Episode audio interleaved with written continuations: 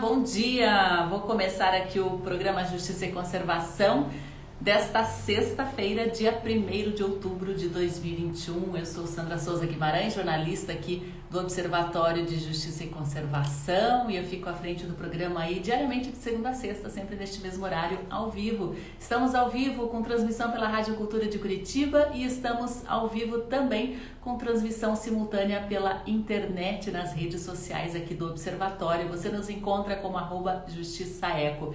E pelas redes sociais você acompanha com imagens também e pode participar com perguntas, comentários, o seu alô. Aqui em Curitiba amanheceu chovendo bastante hoje com alerta né, de tempestade, de queda de granizo muita chuva agora pela manhã, né? E a previsão de novas chuvas ao longo aí da sexta-feira. Fim de semana deve ter tempo encoberto, temperaturas bem amenas na região centro-leste do estado. Vou dar as boas-vindas aí para Lili Matinhos, o Yara Castorina, para os ouvintes da Rádio Cultura, professor Renato Mocelin, que já está a postos com a gente aqui, Adilson Itner, bom dia, Adilson. Pessoas também está acompanhando. Pessoal, nosso programa aqui é bem aberto à participação de todos, hein? Eu vou lendo aí os comentários comentários ah, conforme eu vou conseguindo mesmo acompanhar a galera aqui. Sejam todos muito bem-vindos. Hoje é sexta-feira, né? Dia da gente falar sobre história e dia da gente falar também sobre turismo na nossa coluna Segue a Trilha. Hoje nós vamos saber né, qual foi o legado, a herança da civilização grega para toda a sociedade é, não só é, brasileira, mas como toda a sociedade mundial. Né? A gente tem aí legados como a democracia, o teatro, o pensamento, né? aquelas leis e teoremas matemáticos. Tem muito mais que os gregos nos deixaram na área da saúde, da medicina também. O professor Renato Mocelin vai fazer um retrospecto desse legado, de tudo que nós devemos aos gregos.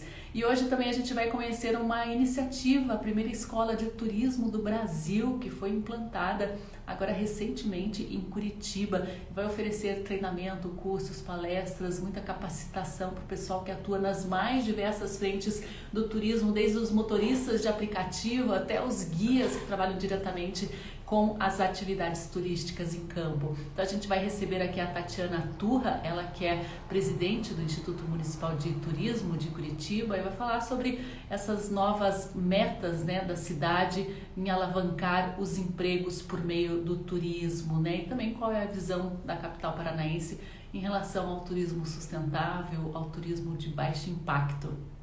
Cidade é muito forte no turismo de negócios, né? Mas tem muito potencial também para turismo de natureza. Vou dar as boas-vindas a todos aí que entraram depois aí da nossa, do nosso início. E eu já vou chamar aqui para conversar com a gente o professor Renato Mocelin. Professor, vou enviar aí as... E a gente já começa a nossa conversa de sexta-feira. Olá, bom dia, professor, tudo bem? Tudo bem, Sandra, ouvintes. Tudo joinha. Vamos falar então sobre o legado grego aqui hoje, professor. Acho que não dá nem para selecionar apenas um legado, algo maior, né? Foram tantas frentes de conhecimento é, desenvolvidas pelos gregos, né, professor? É verdade. É, na década de 90 do século passado, Sandra, a ministra da Cultura da Grécia, a Melina Mercury, que foi uma atriz famosa, né, já falecida, ela foi fazer uma palestra em Londres. E ela começou a palestra dizendo o seguinte, né? Teatro, democracia, matemática, filosofia, história, literatura, e foi citando. Só por isso eu estou aqui para falar a vocês sobre o legado grego à civilização ocidental. De fato, nas mais diversas áreas do conhecimento, nós devemos muito aos gregos. E por que devemos estudar essas civilizações clássicas? Né? Porque nós devemos saber de onde viemos. O Cícero, que foi um orador romano famoso, né? ele disse: se você não sabe de onde vem, será sempre uma criança. Né? Então, a falta de conhecimento do passado, a incompreensão, a ignorância do passado, né, leva a, a uma série de radicalismos e uma visão equivocada da evolução das, das sociedades. E os gregos nos deixaram contribuições valiosíssimas em diversos campos do saber. Professor, e ao mesmo tempo que eles eram grandes estudiosos né, das ciências exatas, eles tinham um lado místico muito forte também com a adoração de deuses, né, essa questão relacionada à, à, à magia, a algo superior, né, professor? Isso pode ser um, um contrassenso ou é um complemento desse legado grego? Veja, Sandra, as pessoas, as mais diversas sociedades, elas procuram explicar de onde elas vieram, o que elas são, a origem de tudo. Você encontra esses mitos entre os Yanomamis, por exemplo, entre os astecas, tinham seus mitos, os incas, e os, com os gregos não era diferente. Assim como você tem os mitos é, sumerianos, os mitos babilônicos, a questão é que a pessoa que acredita digamos, numa determinada religião, aquilo que se refere à sua religião não é um mito. Mitos são as referências a outras religiões. Eu dou um exemplo.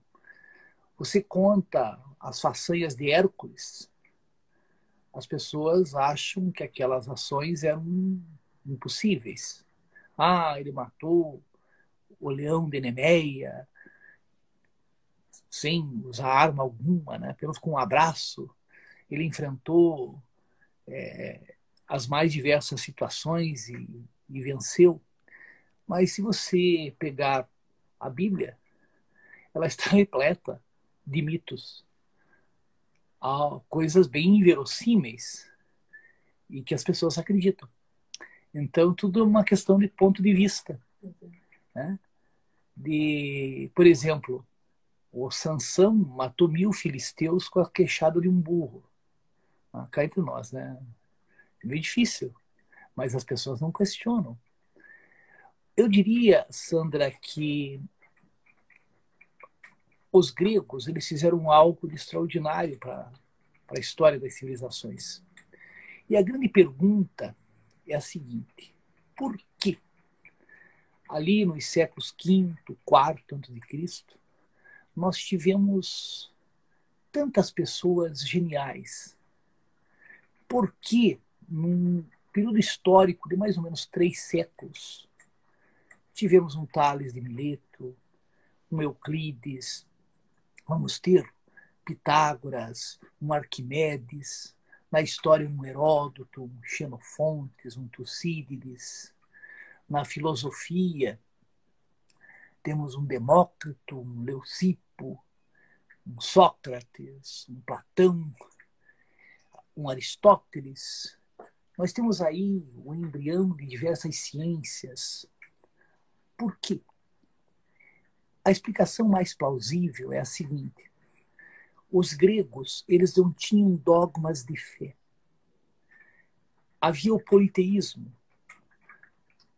Quando você é politeísta, você acredita em vários deuses, um a mais, um a menos, não vai fazer diferença alguma. O monoteísmo, ele é excludente.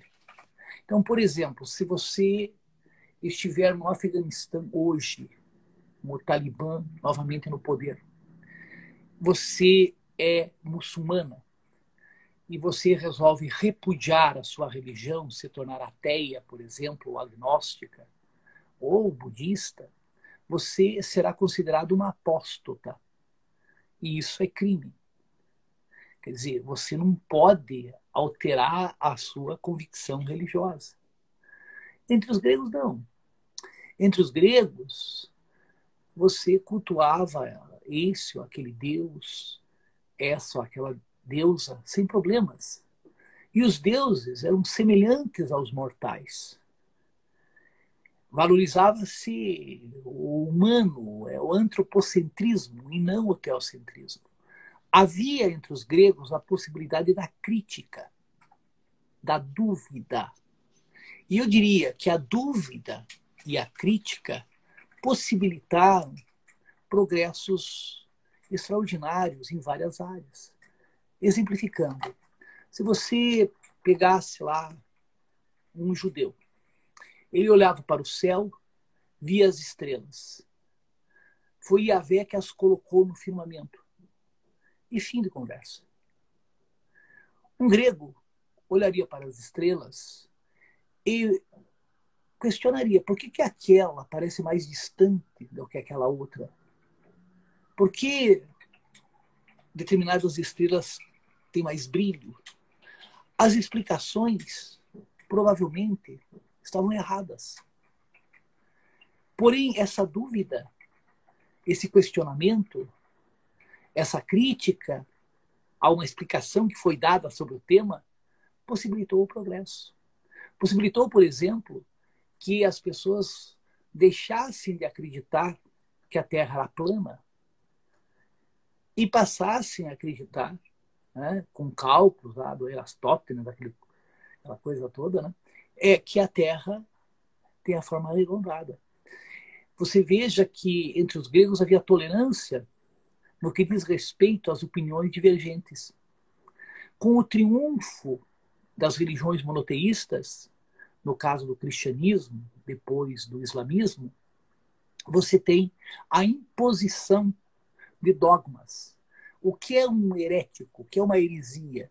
É uma postulação contrária, que contraria um dogma oficial. Por exemplo, tinha, tem lá na Bíblia que era o Sol que gira em torno da Terra.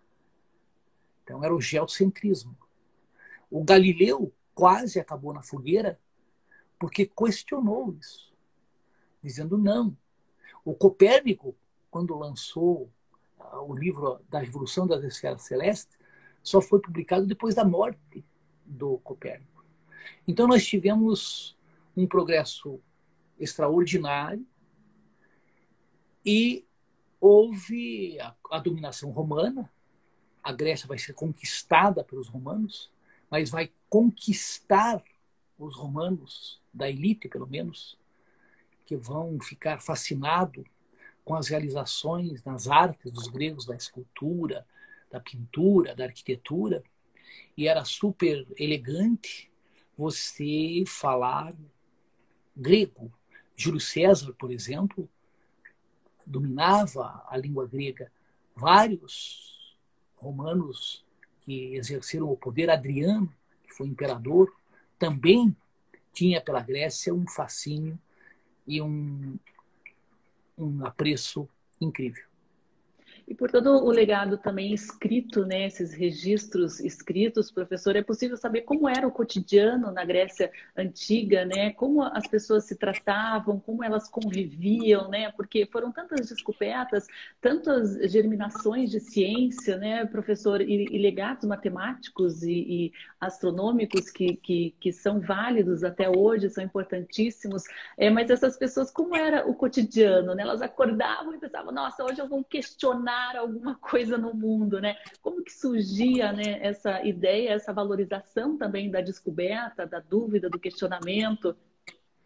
Nunca existiu um império grego. A Grécia estava dividida em cidades-estado. Então existiam diferenças entre essas cidades. Por exemplo, Esparta era uma cidade conservadora, militarista, oligárquica. Os espartanos, eles viviam para a guerra. Quando nascia uma criança em Esparta, a criança era examinada. Se tivesse qualquer problema físico, a criança era sacrificada.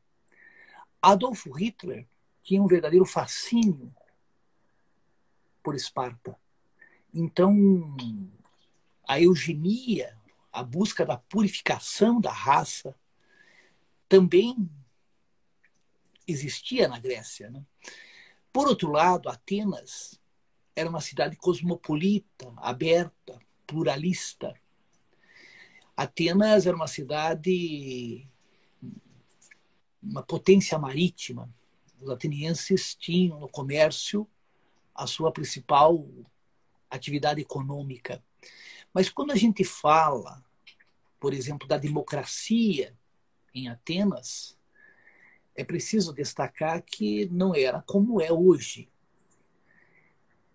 Era cidadão ateniense, para ser cidadão ateniense no século V a.C., era necessário ter mais de 18 anos, ser filho de pai e de mãe ateniense, estando excluídos, portanto, os escravos. Para você ter uma ideia, Sandra, em uma população de mais ou menos de toda a Ática, né, que é uma área de 2.400 quilômetros quadrados, onde está a cidade de Atenas, é, nos 400 mil habitantes. Desses 400 mil habitantes, uns 100 mil eram escravos. Havia também uma grande quantidade de metecos, que eram os estrangeiros. Tínhamos as mulheres, as crianças. Quer dizer, uma parcela pequena da população efetivamente participava do poder político. E em Atenas era uma democracia direta. Digamos, eu sou um cidadão ateniense, eu resido no Demo do Cerâmico, que era bastante popular, e eu vou à colina do Pínix participar da reunião da Eclésia, da Assembleia do Povo. Ali eu, eu vou é, votar em relação, meu Deus, em relação aos temas que foram propostos. Eles tínhamos a ocupação dos cargos por eleições e também por sorteio. Por quê? Porque eles acreditavam que algumas pessoas capazes, por razões diversas, jamais seriam eleitas para um cargo. Então, através de sorteio, por exemplo, participar da bulé, ou ser um eliasta, ou seja, jurado, possibilitava que todo cidadão, pelo menos uma vez na vida, exercesse uma função pública. Precisaríamos disso hoje, né? Essa rotatividade no poder, né, professor? E você não poderia exercer, a não ser o cargo de estratego, que era comandante militar, e aí exigia uma especialização, né? É, o mesmo cargo mais de duas vezes. Então, se você foi é, sorteada para ser buleuta, um ano de mandato, foi sorteado novamente, tudo bem, acabou, você não pode mais ser. Né? E há uma palavra, Sandra, que todos nós conhecemos, mas talvez poucos saibam a origem. Idiota. A palavra idiota vem do grego idiotes, que era aquele que se recusava a participar da vida pública. Era aquele que não exercia a cidadania na sua plenitude. E os indivíduos considerados perigosos à democracia eram enviados para o exílio. Havia o ostracismo. Ostracismo por quê? Porque cada cidadão recebia um seixo de cerâmica, um pedacinho de cerâmica, ostrocon, onde colocava o nome do sujeito que queria mandar para o ostracismo. O sujeito não perdia seus bens, mas tinha que ficar afastado da cidade por 10 anos. Quando voltasse, evidentemente, politicamente, essa pessoa não tinha mais nenhuma, nenhuma influência. Né?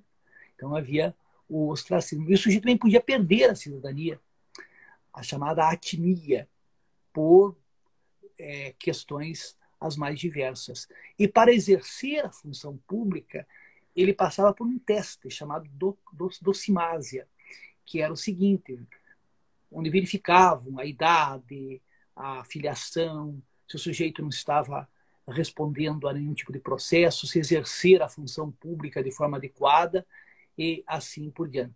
Mas é preciso destacar que essa democracia, conforme eu é, narrei aqui, ela existiu em Atenas apenas. E por um período histórico relativamente curto, séculos V e IV. Em muitas cidades da Grécia, nós tivemos monarquias, reis, tivemos é, a tirania, o sujeito exercendo o poder com o uso da força.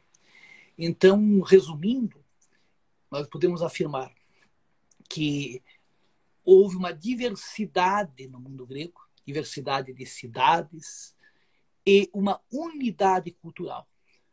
Se você estivesse em Atenas, se você fosse a Rhodes, a Quios, a Lesbos, você seria compreendida. A religião era mais ou menos parecida, havia um pensamento grego. Né? Professor, e esse pensamento grego influenciou né, em diversos campos é, culturais também, não só da literatura, mas como da pintura, da escultura, da arquitetura, né? Uma marca muito forte que os gregos deixaram. Sim, Sandra. Por exemplo, o teatro, né? Como é que surgiu o teatro lá no mundo grego? Todos os anos tinham os festivais lá, e três tragédias eram escolhidas e uma comédia. Então havia um concurso onde um corpo de jurados escolhia quais tragédias seriam representadas e qual a comédia. O Sófocles, o Eurípides, o Aristófanes na comédia foram tornaram-se célebres. Né? Então, como é que funcionava? Uma pessoa rica é que patrocinava essa, essas tragédias e comédias. E tínhamos a figura do ator. É interessante destacar, Sandra, que só homens é que podiam participar. Mesmo os papéis femininos eram representados por homens. E os atores, eles usavam máscaras. Daí até surgiu uma expressão. Né? Quando o ator não, não se saía bem, o público vaiava e pedia para que ele tirasse a máscara, para que soubessem quem ele era. Daí ficou a expressão caindo a máscara.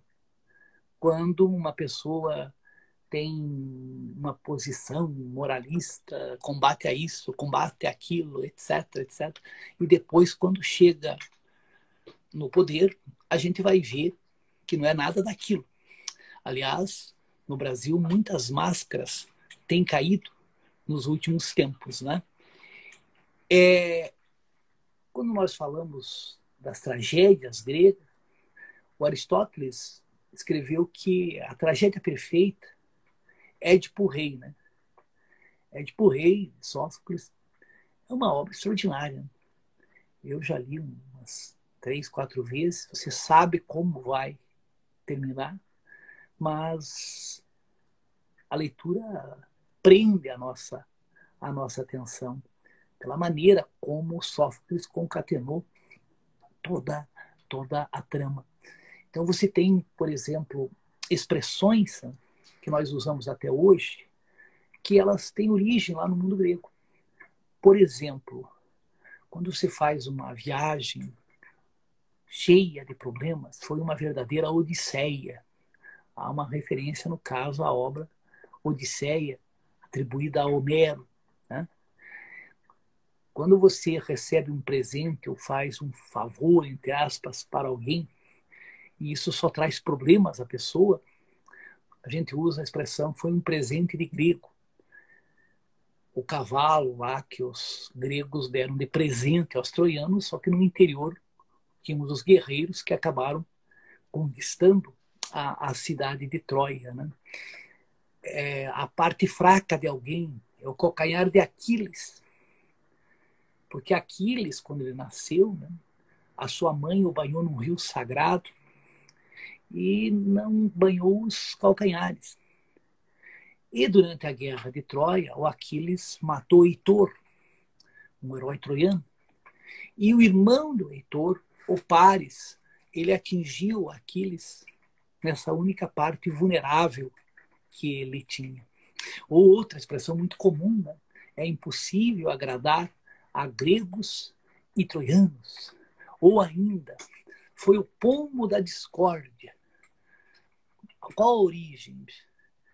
Houve uma festa lá no, no Monte Olimpo, entre deuses e deuses, só que o Zeus esqueceu de convidar Éride, a deusa da discórdia.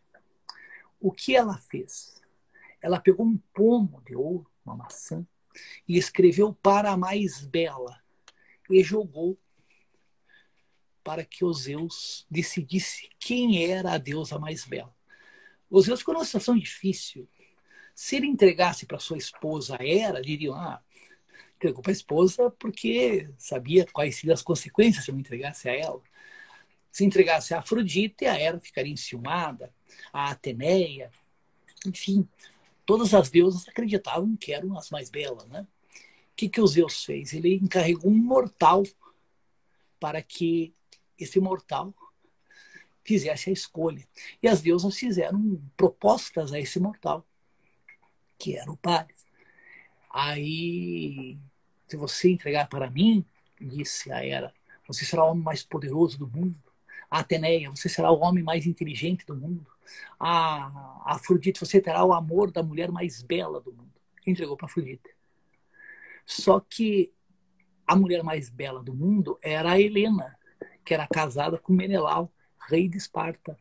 Aí houve o rapto da Helena e vamos ter a guerra a guerra entre gregos e troianos. Mas essas e tantas outras é, outros mitos da história da Grécia, encerrando uma série de visões sobre o mundo de então. Eu diria que entre os gregos foi se desenvolvendo uma ética que foi evoluindo, sem, contudo, ter estarem presos à, à religião. E só para a gente concluir, o pensamento mítico ele começa a ser substituído por um pensamento científico, onde você tem. Por que, por exemplo, Hipócrates é o pai da medicina? Porque ele busca explicações a partir das coisas deste mundo, através da observação clínica. Através da observação, ele vai anotando sobre a evolução de uma enfermidade, vai comparando os tratamentos que foram sendo realizados e vai, evidentemente, vendo o que funcionava e o que não, não funcionava. O Tucídides é considerado um dos grandes historiadores porque ele procurou, ao escrever sobre a história da Guerra do Peloponeso, é, consultar várias fontes. Porque, conforme ele mesmo disse, uma batalha se você conseguir conversar com cinco pessoas que participaram da batalha, você terá cinco narrativas diferentes. Porque cada um viu a batalha a partir da sua perspectiva. E quando você fala da filosofia grega, por exemplo, o que é filosofia? É amar a sabedoria. Os gregos procuraram explicar de onde vieram, para onde iriam. Algumas perguntas que nós não temos uma resposta definitiva até hoje. As religiões fecham. A resposta é essa. Os gregos não. Os gregos buscavam respostas e não se conformavam com uma visão é, dogmática. E é claro, Sandra, que também havia uma heterogeneidade muito grande. Você tinha, por exemplo, um Leucipo, você tinha aqueles sofistas que eram questionadores. Você terá Platão, que era um conservador. Platão abominava a democracia, defendia que a, na República de Platão os filósofos é que dariam as cartas. Ele nutria um enorme desprezo pelo demos, pelo, pelo povo. E o que, que, é, o que é que triunfa no Ocidente? O que, a igreja busca para, ao longo da Idade Média, consolidar o cristianismo? Aristóteles. Quer dizer, você tem uma escolha também dos filósofos gregos que interessavam para justificar aquilo que estava sendo pregado.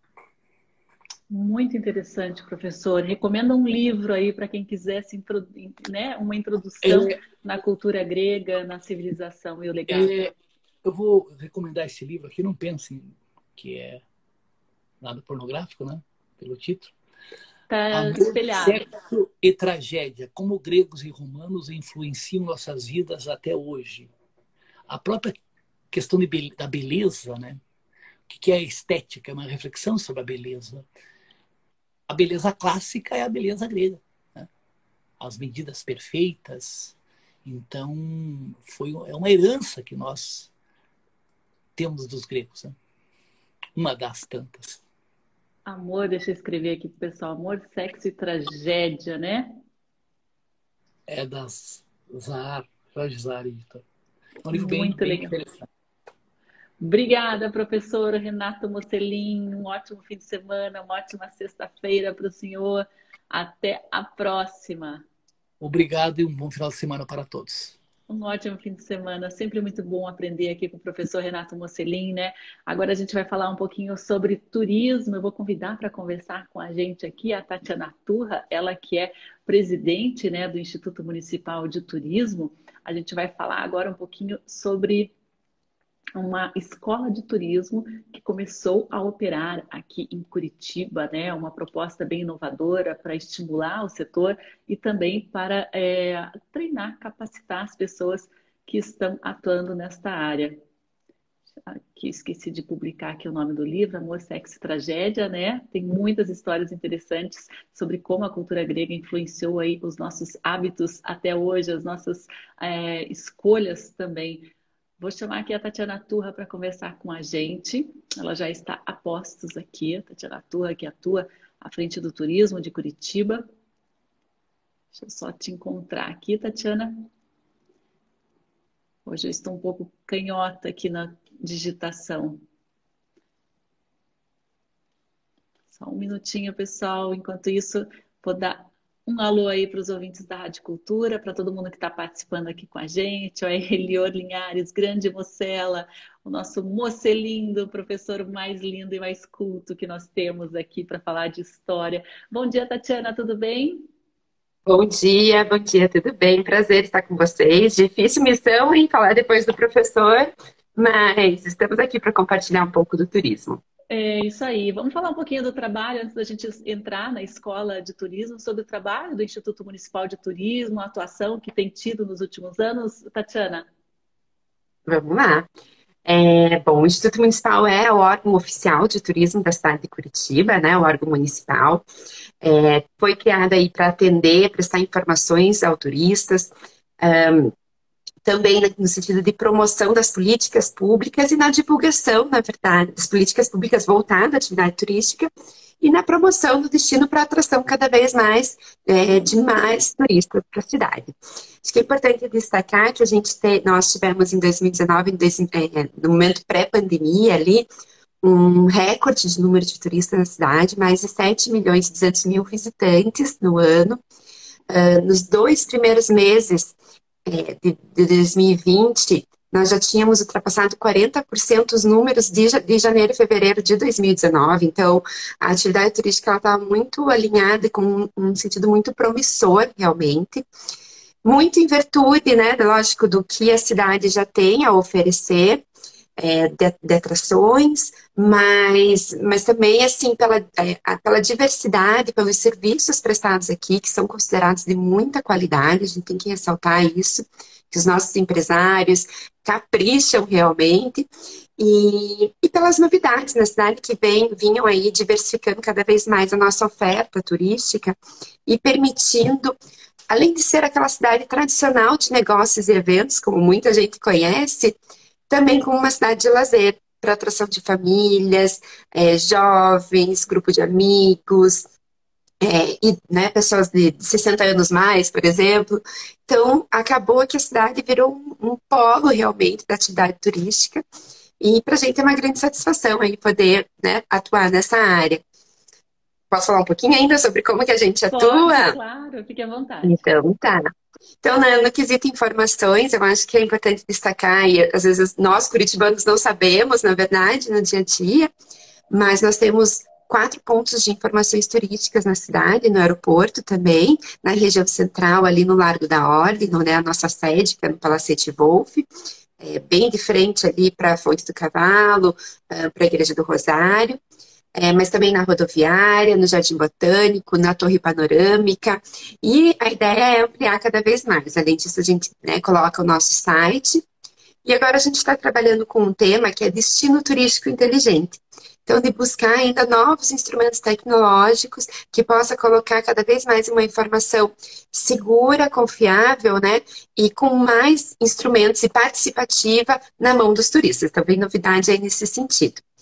É, na questão também de política pública, acho que eu destaco a questão do apoio e a realização a eventos, então, que também foi algo que somou aí nesses últimos anos, obviamente, é, faço um parênteses aqui no período da pandemia, né, que foi um dos setores que a gente se sensibiliza, porque foi muito afetado, mas que durante esses, nos últimos quatro anos nós tivemos um grande avanço, o Instituto criou ali uma área é, somente para cuidar desses processos de eventos, participando da CAGE, é, com né, leis de incentivos, como foi o caso da redução do ISS para o setor de eventos, é, as matrizes de espaço, a organização dos espaços de eventos, e também na promoção do próprio Natal, Natal de Curitiba, é, que em 2019 a gente reuniu 719 mil pessoas em 160 atrações, então a gente nem tem ideia da quantidade realmente, mas todo dia tem, tem mais de uma opção no, na, na programação do Natal e que em 2020 nós também soubemos nos reinventar com os sistemas Drive e que a gente chegou aí a 544 mil pessoas impactadas é, participando das atrações Natal. Obviamente foi uma quantidade menor, mas que tínhamos também diariamente opções ali de, de, de lazer, entretenimento e de uma maneira muito democrática e acessível, né? Que foi o que proporcionou o sistema Drive. Não sei se vocês tiveram a oportunidade de participar.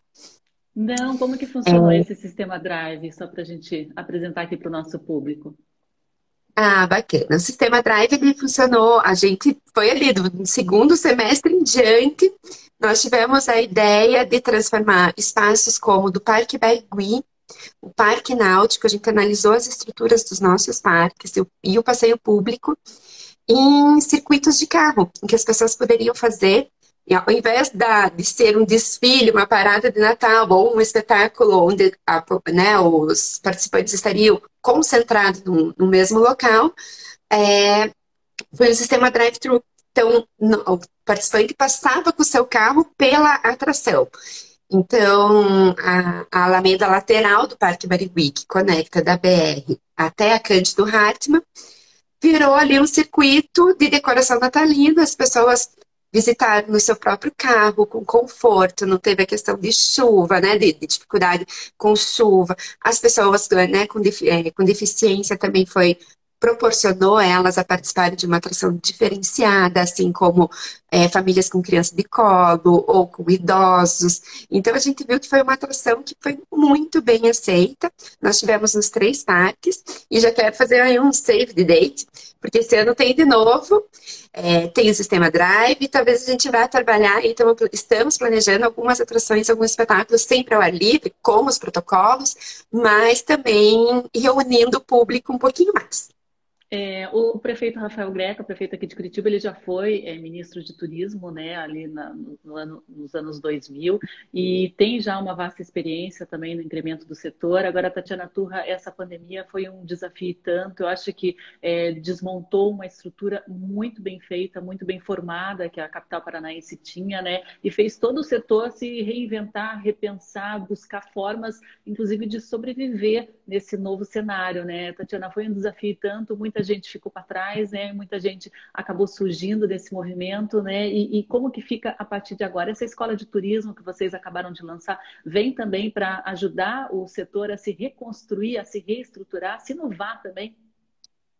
Sim, sim, sem dúvida. Foi um momento muito complicado para o setor turismo. Acho que a gente né, não, nunca tinha vivido algo nem perto, muito longe, ali o 11 de setembro foi um, foi um momento que também impactou o setor turístico, mas não nessa magnitude como a questão da própria pandemia, né? É, veja, acho que eu queria destacar, eu vou falar da escola, sim, que é o nosso projeto novo, que nós estamos muito animados, porque ele vem com essa proposta, mas o ano passado nós também conseguimos aí também com muita dificuldade, mas a gente conseguiu, que foi que inspirou e a gente sentiu a necessidade de, de seguir com esse projeto e uma qualificação ainda maior.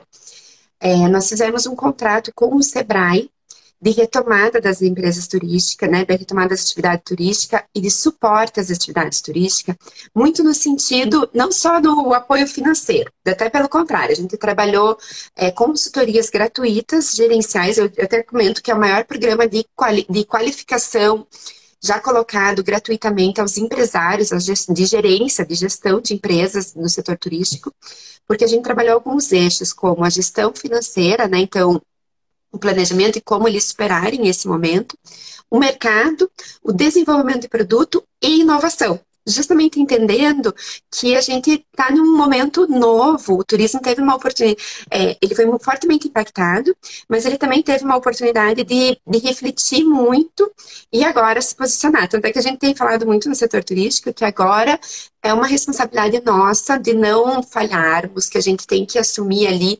É, na verdade, com excelência, todos os produtos e serviços que nós prestamos. Então a escola ela vem com base muito nisso realmente. É, ela amplia um pouco, né, amplia a sua atuação, porque ela não é só focada no sistema gerencial das empresas, mas também vai trazer temas como esses. Mas é, é a gente vai atuar com oferta de cursos, não só da prefeitura, na verdade ela vai atuar como um, um grande hub. É, não é o objetivo não é sobrepor ações do mercado, mas sim talvez convergi-las para ter num único espaço a oferta, é, né, que, que, os participantes possam buscar isso de uma maneira concentrada em todas as áreas, desde o operacional, formação, qualificação da mão de obra operacional que atua né, no, no front, que a gente costuma dizer ali do setor turístico, no aspecto gerencial, então focado no empreendedorismo, na gestão do negócio do, de empreendimentos turísticos, como também na, na gestão é, do destino que a gente fala, né, as cidades ou as regiões turísticas, trazendo aí o aspecto de coletivo, do, do associativismo, como principalmente também na para o gestor público voltado ao turismo. Então, que a gente também sente que nós precisamos estarmos cada vez mais atentos e atuando junto com, né, atendendo aí essas demandas, tendências e, enfim, identificando novas formas de mercado, nichos de mercado, a gente vê o, o setor muito segmentado, então, como que a gente tem que despertar e estar atento ao que está surgindo aí de oportunidade na nossa região. Tatiana, a gente tem dados aqui de que Curitiba recebeu em 2019 né, 5,8 milhões de turistas e a cidade se consolidou como terceiro destino brasileiro de turismo de negócios entre os estrangeiros, ficando aí é, só atrás de São Paulo e Rio de Janeiro. Mas qual é a real vocação da cidade é, no, no, no, segmento turismo? Né? É realmente turismo de negócio? Porque a gente vê tantas possibilidades aqui, tantas atrações, inclusive na área cultural, na área ambiental, no turismo de natureza também. É, o, vocês vão trabalhar com um foco único nesse segmento do turismo de negócios? Vão ampliar? Qual que é a estratégia agora para uma cidade como Curitiba? É, não, hoje nós temos que, na verdade, a gente já vinha na, na, diversificação da nossa oferta, então na diversificação do nosso posicionamento. Nós fizemos em 2018 um estudo de posicionamento realmente da, da cidade e mostrou muito da pluralidade realmente. Então, e muito além é, da necessidade que a gente tem de ir muito além dos nossos cartões tradicionais, cartões postais. Então, isso foi uma coisa que me chamou a atenção. O, veja, o turismo de negócios e eventos ele é muito importante para a cidade e para qualquer outro destino turístico, porque ele é um segmento que forma a opinião de muita gente. É, ele é um segmento que tem como as pessoas viajam a trabalho, você tem um perfil de público diferenciado, ele né, trabalha muito com a emissão de notas fiscais e tal. Então, assim, ele beneficia toda uma cadeia, realmente e multiplica. Essa cadeia ela vai se, né, se multiplicando, tem ondas multiplicadoras. Nós temos essa, essa vocação, porque a gente tem equipamentos de eventos adequados para atração de congressos, de feiras comerciais, que, te, que é muito em reflexo do que a gente tem da, dos setores econômicos aqui, seja do polo industrial, seja da questão acadêmica, né, das próprias instituições de ensino muito reconhecidas, isso é, um, é algo que é benéfico para o turismo, né, a gente, é, de uma maneira, a gente se apropria desses legados, desses setores em, é, desenvolvidos para atração de turistas, aí, nesse, nesse segmento de negócios e eventos, como também é, a parte científica, médica, realmente, que também é um polo que se destaca e que faz com que Curitiba seja uma atração para o turismo de negócios e eventos. Então, esse é o segmento que a gente vai trabalhar, a cidade já é consolidada para isso, a gente segue. é, um, é, na verdade, é um nicho que tem mais dificuldade aí de retorno, mas a gente já está vendo a mobilização. Agora, em outubro, acontece em Curitiba o congresso da ABS, que é de é, saneamento. É, então, e a cidade é referência né, em questão de saneamento. Então, é uma ação da ABS, que é a Associação Brasileira, junto com a Sanepar, Governo do Estado, é, Secretaria Municipal aqui do Meio Ambiente, e que vai provavelmente trazer mais de mil pessoas para a cidade.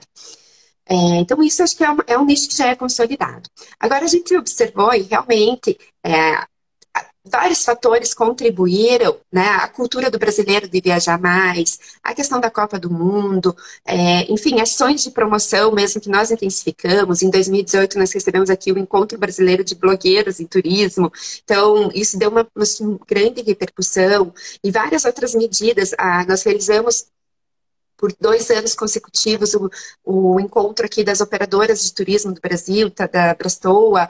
É, então, assim, várias ações mostrando realmente a nossa diversidade também para o lazer. E isso deu muito resultado. Nós tivemos em, no comparativo de seis, seis anos mais de 100% do, do acréscimo das pessoas que vieram por motivo de lazer. O que é muito benéfico, porque a gente tinha uma tradição, num gráfico assim da ocupação hoteleira, alta durante a semana e no final de semana esse índice despencava. E ali em 2019 a gente começou a ter uma, um linear. Então a gente viu o resultado aí do nosso trabalho, dos nossos esforços, porque ele é de formiga, na verdade, né? Sempre tem que estar alimentando essas ações e, e começou a dar um resultado muito positivo. A gente ficou muito contente. O Natal vem com essa proposta, outros eventos que agregaram né, né, no calendário da cidade e também, obviamente, todas as iniciativas aí que nós tivemos, que até a gente comentou numa matéria essa semana aí de, das novidades da cidade, né? É, e as novidades da cidade, o que, o que vem pela frente aí, Tatiana, além do que a gente já comentou. E eu queria saber também é, como as pessoas têm acesso a essas capacitações, ao que a Escola do Turismo oferece. Tá. A Escola do Turismo hoje ela fica no link no nosso site, onde a gente está procurando já reunir todas as, todas as capacitações. Então, é, eu, se, eu posso colocar ali daqui a pouquinho, mas é no site do turismo, é turismo.curitiba.pr.gov.br. Uhum, acho que no, ali no final. Você, ah, ótimo. Coloca. Uhum. Uhum. Daí tem uma aba que eu acho que é, se não me engano, institucional e a escola de turismo está ali. A gente está colocando um banner para ele ficar mais é, destacado. É, e daí, sobre as novidades, eu queria comentar, assim, realmente a cidade, é, nos últimos anos, recebemos novas atrações. Um, o Cine Passeio, eu acho que é uma, uma grande novidade aí, que acho que a gente não colocou na matéria, mas ele aparece como uma novidade, como uma possibilidade de, de lazer, cultura para toda a família, né? Que foi a revitalização do cinema na Rua Riachuelo, cinema de rua, e que é importante porque ele faz uma conexão do setor histórico até o passeio público, que também foi revitalizado e recebeu uma das atrações que, na minha opinião, é uma dos, dos grandes diferenciais. Ontem eu estava em reuniões no Ministério do Turismo, eu mostrei assim para, né, mostrando os vídeos e tal, ele todo mundo ficou enlouquecido de ter um coreto digital. Eles não entenderam num primeiro momento, mas na revitalização do passeio público, o antigo coreto que talvez ali no nosso, quando nós éramos é, criança, era, um, era o aquário, ele se transformou num. Ele recebeu uma tela de LED, né? 360 graus, muita gente não sabe ainda. E nessa tela de LED ali a gente tem exibição de filmes, de algumas ações culturais, e isso é livre não foi, não foi pensado agora na pandemia, foi antes, então acho que a gente já viu esse momento e faz parte do complexo de revitalização ali do próprio passeio público, que com certeza vale muito a visita. É, todo pelo zelo da secretaria e da equipe da Secretaria do Meio Ambiente, mas também aí com a programação cultural do Coreto Digital, que é coordenada pela Fundação Cultural de Curitiba. Então, esse eu acho que é um showzinho ali que eu tenho, que eu vejo aos sábados, importante falar, ali tem a feira de orgânico e uma feira de arte e artesanato. Então, complementa sempre a oferta, a gente tá agregando, são muitas é, secretarias trabalhando em conjunto e o turismo é muito beneficiado aí por todas essas parcerias. É, o passeio público fez outra... parte da minha infância aí, né? A gente sempre ia em família lá passear, ver os bichos, né? fazer um lanche. Olha, o oficial conhecido está dizendo aí que vai ser surpreendente o boom no setor de turismo já este fim de ano. Confia. Será que dá para confiar mesmo? Vai haver essa retomada, Tatiana? Olha, a estimativa, sim, é de que a gente tem, comece a ter bons, melhores resultados. Então, esperamos que seja realmente, né? A, a, vacinação contribuiu muito, a gente vê isso como forte impacto. As estimativas para grandes destinos turísticos é realmente uma recuperação.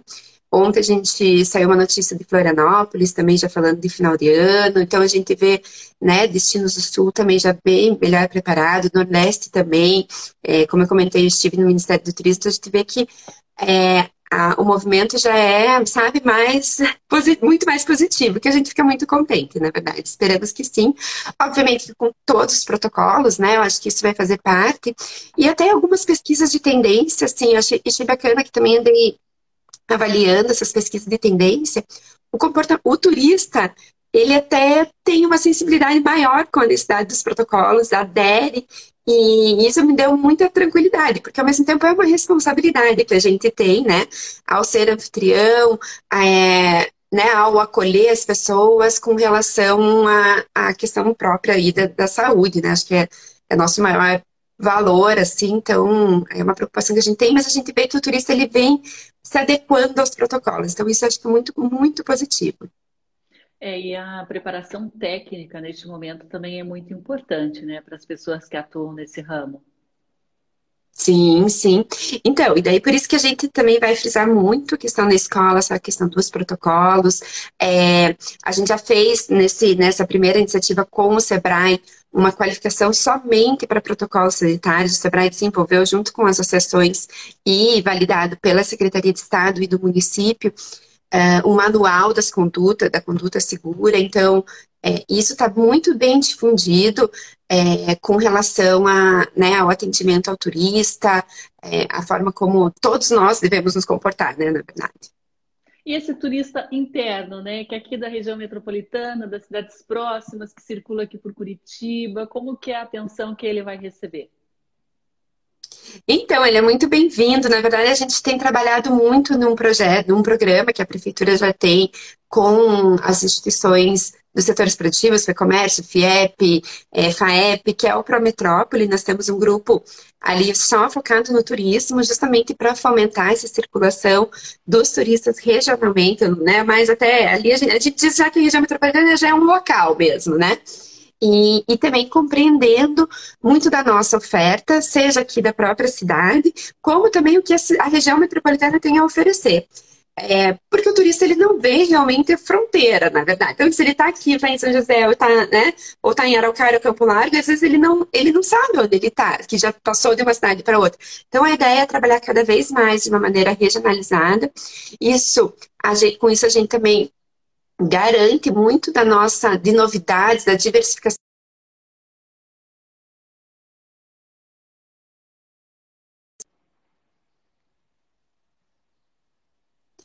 é, né, como uma oferta super bacana, ao mesmo tempo as, as opções de ciclorotas, então acho que isso também é, é, é, bem interessante por paisagens belíssimas, né, a gente vê, e diversidade de, de, paisagens, né, porque por um lado a gente tem mais a questão, né, das araucárias, enfim, e a gente chega até a Mata Atlântica, né, então isso nos favorece é, enquanto destino regional, realmente, um, acho que a questão dos restaurantes rurais, que hoje estão muito bem preparados para receber, é, com atrações, com os protocolos. Eu gostei muito, tenho, tenho aproveitado para também conhecer e tenho aprovado muito assim dessas experiências.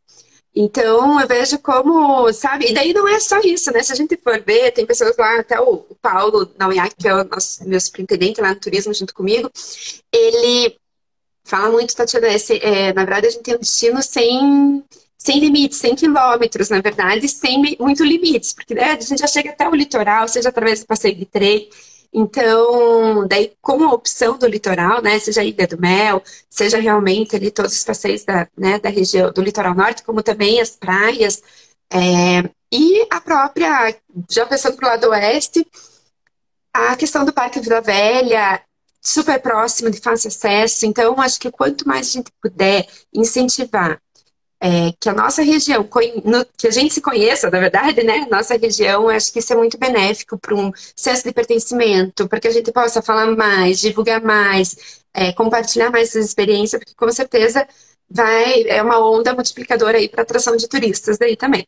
É, exatamente. Manter também os turistas de fora por mais tempo aqui. Muito legal. Tatiana Turra, queria agradecer uhum. demais a sua participação aqui no programa Justiça e Conservação, te convidar a conhecer um pouco da atuação aqui do Observatório, né? Muito legal conhecer as iniciativas que estão, estão sendo é, feitas para incrementar, né, impulsionar esse setor que é tão importante na, na, na geração de emprego, empregos de qualidade para os moradores, né? Desenvolvimento humano, desenvolvimento econômico, desenvolvimento é, social também que o turismo proporciona. Muito obrigada. Eu queria comentar só mais uma coisinha, sei que o nosso horário está, mas eu não posso deixar deixar de falar deles. No Instituto, a gente coordena também as feiras de arte e artesanato e alguns, produ e alguns projetos, como a loja Madeira nas Arcadas, que é na Arcada São Francisco, que trabalha só com os artesãos, com artesãos de design em produto em madeira, que é muito bacana, tem muito orgulho, traz muito da região metropolitana de Curitiba, que tá, mexe com a gente, né? Além dos artesãos ali da Feira do Largo e de todas as feiras de bairro e das feiras especiais que acontecem na Osório Santos Andrade, que inclusive nesse momento está acontecendo a Feira da Primavera. Então, queria destacar, na verdade, também o, que eles também foram fortemente impactados, mas estão sabendo se reinventar e, e, e, assim, transmitem nesses produtos aí muito da nossa cultura, do nosso modo de ser. É, Acho que era isso que agradecer, na verdade. É, passei ontem ali pela feirinha da Praça Osório, tá linda, linda, linda, muitos produtos maravilhosos, né? Aqueles biscoitinhos, artesanato, tudo com a cara de Curitiba, muito legal mesmo, dá uma vontade de ficar ali, passar horas ali naquela feirinha, até experimentando os lanches, muito bom mesmo. Tatiana Turra, muito obrigada, parabéns pelo trabalho, a gente mantém o contato aí até breve. Sim, muito obrigada, prazer estar com vocês. Até mais. A gente volta aqui com o programa Justiça e Conservação na segunda-feira, a partir das 8 horas da manhã. A gente vai saber um pouquinho sobre a produção de mel das abelhas sem ferrão aqui na região. Eu te espero, então, às 8 da manhã de segunda-feira. Mas fique atento aqui às nossas redes sociais, ao nosso site, que sempre tem conteúdo novo sendo postado a todo momento. Muito obrigada e até breve. Um ótimo fim de semana chuvoso para quem está aqui no Sul. E até segunda.